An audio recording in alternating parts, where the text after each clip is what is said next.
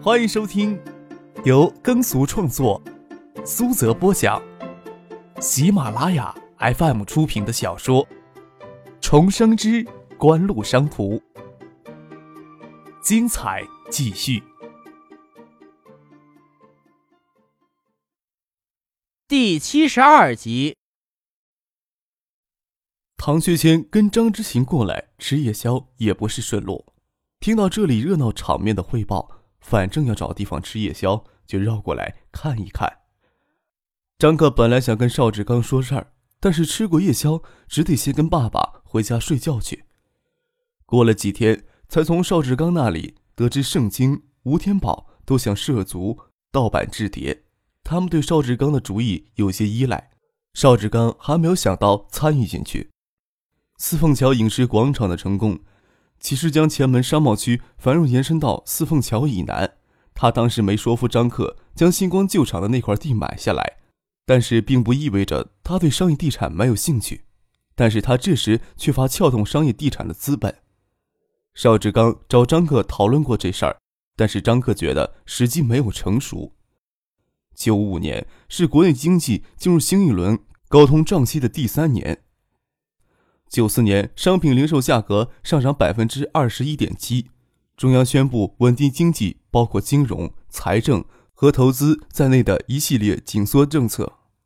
为了及时稳定形势，采取积极严格的行政措施，包括限期收回违规拆借贷款，加强对银行贷款额度的控制，重新审定投资项目等等。加上央行提高存贷款利率，在这样的环境下。民营或者个人从银行贷款是相当困难的事情，就算搞来常规贷款，高额的贷款利息也不是一般企业能够承受的。这也是九十年代中期民营企业发展缓慢的一个原因。邵志刚想在九五年就从银行获得撬动商业地产的巨额资本，难度极大。他都没有可抵押的实体资产，没有人会为他担这个风险。就算锦湖凭借徐徐平的关系。也要很好的借口，才能从银行贷出真金白银。张克收购原为翼龙镇所属的集体企业爱达电子，转为完全的私营企业，靠着各种关系，拿爱达电子的资产实打实的抵押，从银行贷两百万没有问题。但是贷两千万，只怕海州市委开常委会讨论，爱达电子的确需要，而且值得市里鼎力支持，才可能办到。与民营企业相比。国有企业向银行借贷的难度相对低一点，而且中央各部委内部掌握着许多低息或免息的中长期贷款指标。从九三年开始，国内对污染严重的造纸行业进行大规模整治，国有造纸厂的技改资金可以向国家发改委申请低息贷款指标，但是指标毕竟有限，想要获得更大的份额，就要各显神通。地方上支持集体造纸厂进行技改，提供低息贷款。私营造纸厂要是拖不过去，只能面对被关停的命运。锦湖对海州造纸产业进行整合，也必须有效的利用这些条件，才可能从发改委搞到低息贷款的指标。首先定位于海州市内国有造纸厂，国有造纸厂才能申请专项中的低息贷款。但是要从发改委手里搞到这些指标。除了海州市积极要求省里做工作，还需要锦湖动用其他关系。一直要等到九八年之后，国内经济状况发生根本性好转，中央对贷款的控制才不那么严格，跟国退民进的节拍吻合。邵志刚的人生轨迹不发生改变的话，也是等到那时才能通过丁小山的关系，接二连三的利用银行贷款收购破产或即将破产的国有企业。但在九五年。邵志刚只有利用自己自行积累的，或者通过民间拆借的方式获得资金，而通过这种方式筹集的资金极为有限，肯定无法支撑他炒作商业地产的愿望。四凤桥影视广场走到这一步，维持正常运营的事情都有人各司其职，也没有其他的地方重新启动类似项目的时机。邵志刚真是倾斜下来，目前还没有进入到商业地产的时机。就算四凤桥项目获得巨大成功，也不意味着就是要进入商业地产的时机。九七年东南亚金融风暴对国内影响最大的就是商业地产。由于九七年东南亚金融风暴令东南亚各国制造业惨受打击，反而让国内的制造业迎来最佳的发展机会。提起商业地产，张克一直想以景湖的名义在沙田那边收购几栋宅子。见邵志刚闲来无事，他对商业地产那么感兴趣，便委托他跟许洪博去处理。丹景巷街市为沙田的府心，也是旧时海州城的中心区域，多为当时城中官宦富人居住。整条丹景巷通直岛齿，两边多大宅深院，常有大树盖过院墙，将整条巷子都盖住。目前一处巷子往往住着两三户人家，要是安分居住还好，但是国内分门别户的心思很重，常常在院子里砌墙隔断，又打穿院墙重新开门，将这些宅子的格局完全打破。位于丹景巷，目前已经是省级文化保护建筑的志园，修缮前住了十一户人家，市政府将志园留归国有，除了安置原来十一户人家之外，还花费近百万修改旧宅。张克想到让包括丹景巷在内的沙田东片建筑群得到保护，较大规模的商业拆迁在丹景巷以西戛然而止。邵志刚在海州交友广泛，许洪博又是海州市的民间文人，他们代表锦湖到丹景巷附近收录好宅子，瞬间传遍海州。就连张克的小叔张之飞也赶过来问张克是怎么回事。这时，关于市政府要启动沙田旧城改造计划的消息也相继传出。而且旧城改造方案的版本不尽相同，有人说保留东片，拆除西片；有人说从西逐步向东拆除。唐学谦也给蒙在鼓里，他觉得这些消息传得有些突然，影响又大，竟然跟锦湖在丹景巷收购物业有关联。唐学谦不便直接质问谢婉晴，就特意让张之行试探一下张克，搞清锦湖有什么动作，不违反原则，势力配合一下也无妨。但是不能让市里这么被动。许洪博之前向市里提供的那份方案没得通过，那么庞大的预算，连拿到市政府办公会议讨论的机会都没有。张可自然不会暴露他想保留沙田东片的意图，何况他这次动作不算光彩，可能会牺牲别人，甚至会让海州市商业地产发展陷入混乱无序。但是张可为了保留沙田东片这么有意义的建筑群，一时的牺牲都是有必要的。更何况不用牺牲他自己的利益。张之行得不到任何有用的消息，没有机会跟谢婉晴遇到，又不便直接打电话过去。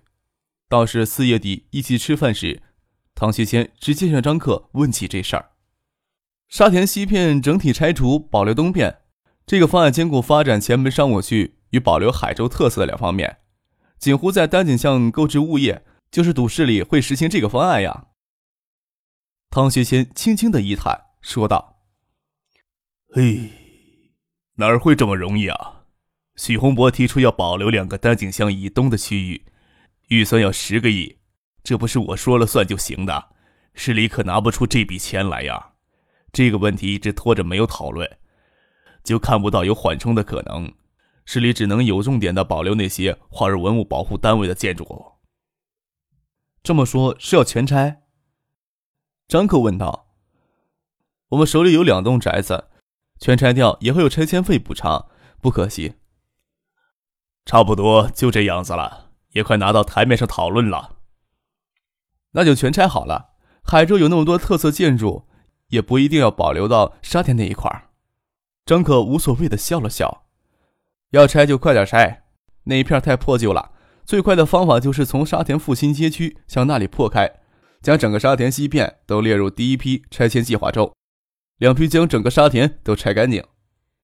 唐学谦当然也希望如此，摇头笑了笑，说道：“这个难度太大了，沙田西片有六七千户人家呢。”唐伯伯，你难道不想在两年的时间内将沙田那片都解决掉？四凤桥的地价在短短四五个月里涨了多少倍？商业资本对地价最是敏感。沙田西片那边紧挨前门，只要市里有决心，谁都能预测到那里能吸少多少的商业资本呀。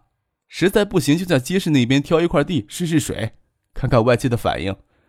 那里应该是西片相对较差的，看看商业地产的魔力到底有多大。唐学谦哪里知道张克打的主意是，甚至不惜让海州商业地产陷入窒息，也要保留沙田东片的区域。整个九十年代，对市民利益侵犯和剥夺比较严重的，还有城市野蛮拆迁问题。整个八十年代，旧城改造的指导思想是原拆原建，房屋还迁，被拆者迁后必给其屋，而且住房条件得到改善。九十年代，上海模式被全国模范借鉴，上海改造浦西旧城区，采取全部拆除、异地兴建的方式，将城中心的旧房拆除，建造高档写字楼、商业地产，在城中心以外建造新的居民社区，安置被拆市民。您正在收听的是由喜马拉雅 FM 出品的《重生之官路商途》。上海模式属于建新城模式，当时国家提倡这种模式，各地也纷纷借用这种模式，非常方便通过国家的审批。但是在整个九十年代，没有哪个城市有上海的财政实力，在拆除旧城之后，还能建设一座新城来安置被迁市民。往往是拆而不建、改房屋还迁的良性模式，后称为货币拆迁。自从九十年代货币拆迁作为好经验推广取代房屋还迁后，市民就害怕起拆迁来了，因为拆迁给的那点钱跟房价之比相去甚远。特别是有些城市的领导想招商引资，都快想疯了。那些商人和资本家在他们眼里成了能使自己获得政绩和私利的救星与财神。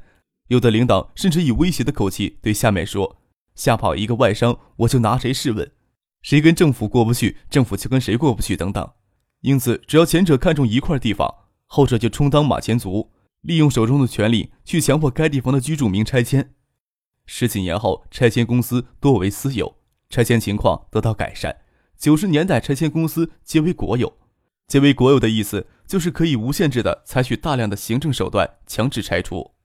这更使得市民雪上加霜。他们中的一些人原来尚有陋室可居，拆迁后反而尚无片瓦。野蛮拆迁使得房地产商笑逐颜开，被拆迁者叫苦不迭。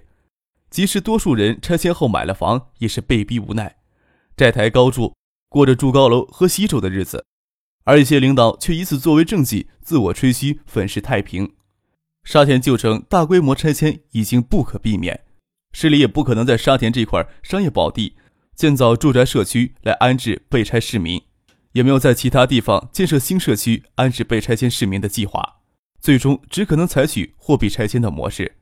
而海州在两千年之前，房地产市场根本不可能容纳了几万户之巨的拆迁规模，主要是当时的拆迁费用很低，而九十年代被拆市民的经济条件普遍较差，不足以形成大的房地产市场。那时还没有房贷一说。为了缓解矛盾，拆迁公司纷纷在远离市区的城乡结合区建造大量质量低劣的无产权安置房，将无力在市区购房的市民大部分赶到那里去。唐学谦也会推挡不住建设新城的诱惑。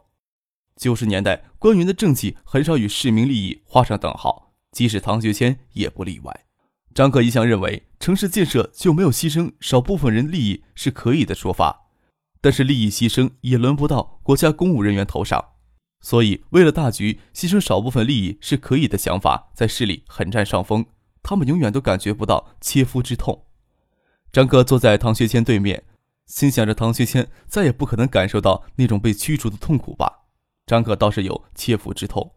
父亲辞去公职之后，回到师院，师院就没有给再安排住所。那时还有一些积蓄，就在沙田买下一户私房。九七年赶上旧城改造，幸好小叔接济。若不是如此，再赶上父亲给驱逐出师院，还不晓得家里会是怎样的惨状。毕竟在沙田生活了两年，虽然短暂，但是对周围被拆者的情况都有了解。特别加上当时正在搞国退民进，大量国有企业职工下岗，一部分家庭两难相逢，何其凄惨。他们想利用物权法去保护自己的权益，还要等上十几年后才行。这已不仅仅是旧城保护的问题。既然海州城建设的再漂亮，也不能以上万户所承受的拆迁之痛为代价。唐学谦既然要试，张克倒是想拖一拖他的后腿。唐学谦不知道张克心里在打什么主意。张克的话让他颇为心动。四凤桥影视广场的成功，令前门的繁荣延伸到四凤桥以前。特别是四凤桥影视广场高额的地租，引起市里极大的关注。有价值的土地并不仅仅局限于前门之内，也让唐学谦看到快速推动沙田旧城快速改造的希望。即使如唐学谦这样的睿智，也无法想象情况的复杂。九十年代，海州市的拆迁公司都为国有。张克还记得，有一家拆迁公司的主管单位就是市文物局，也就是这家拆迁公司毫不手软地拆除了大量原为市级文化保护单位的建筑。市里拨给被拆者的拆借费本来就不足，但是大量的却给这些国有拆迁公司所截留。当时国有拆迁公司的利润是现在私营拆迁公司所望尘莫及的，巨额的利润截留在国有拆迁公司里，随后通过名目繁多的投资手段。被转移到其他地方，唐学谦能一下子打破整个海州市官僚体系传统改变这种事情吗？张克心想，够呛。关于这一点，许洪博深入民间就有相当深刻的认识。当然，就凭着这一点，想劝阻唐学谦暂时放缓对沙田旧城的改造也不可能。毕竟不止唐学谦，市里的其他人也看到旧城改造的好处，而看不到弊端。更不会承认市里暂时还没有能力阻止这些弊端发生。张哥将唐学谦的思路往商业资本上引，可谓是用心险恶。只要许洪博不捅破，唐学谦日后也不可能看出什么来。毕竟谁也不会想到张克能清楚的预测今后几年的发展脉络。再说张克这么做是给唐学谦他日后有补救的机会，不至于抱憾终身。不管出于什么考虑，四凤桥的成功。很容易就将市里的思路引入张克给他们设置的陷阱里。市财政缺钱，但是中心区域的土地价值很让人眼冒金光。沙田旧城改造的传言蜂涌，正迎合了他们这些人的心思，将整个沙田都拿出来改造，想套取多少资金？早在三月间，市常委会就通过一次决议，停止无偿划拨土地的行政行为。在四个城区大宗土地的划拨需要通过常委会议。这里面有周富明加强控制权的意图，却也是土地价值得到重视的体现。就算唐学谦想放缓脚步都不可能。市里甚至出现了一次性将沙田全部拆除的声音，而这种声音的支持力度不小，就与年前启动疏港河疏浚工程的呼声一样，其中涉及到方方面面的利益关系。在这种背景下，张克的提议在唐学谦看来却成了最稳妥的办法。虽然他更希望从临近沙田的区域逐步向东推进，但是有时候市长的意见也是弱势的。做出沙田整体拆除的规划，将沙田西区列入第一批整体拆除的计划，在沙田街市先拿一块地出来试探市场的热度。就是这块地推出的方式，市里就弄出很多的意见。唐学谦先要仿照一些城市搞招标白卖、挂牌出让的新模式。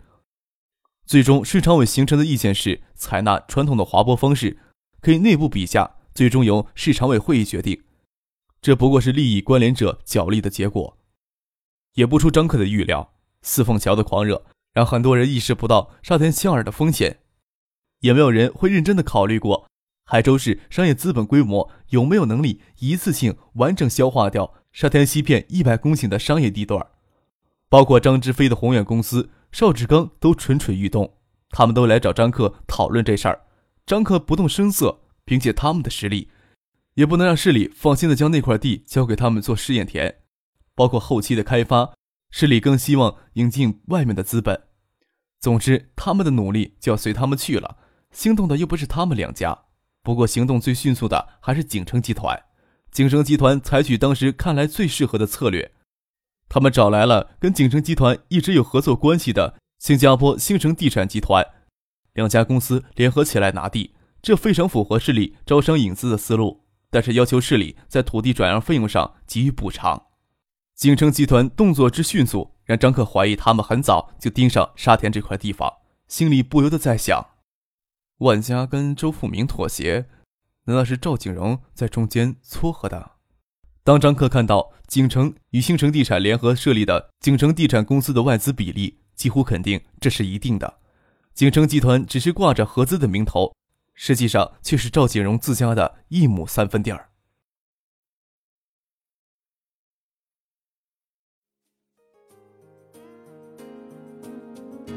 听众朋友，本集播讲完毕，感谢您的收听。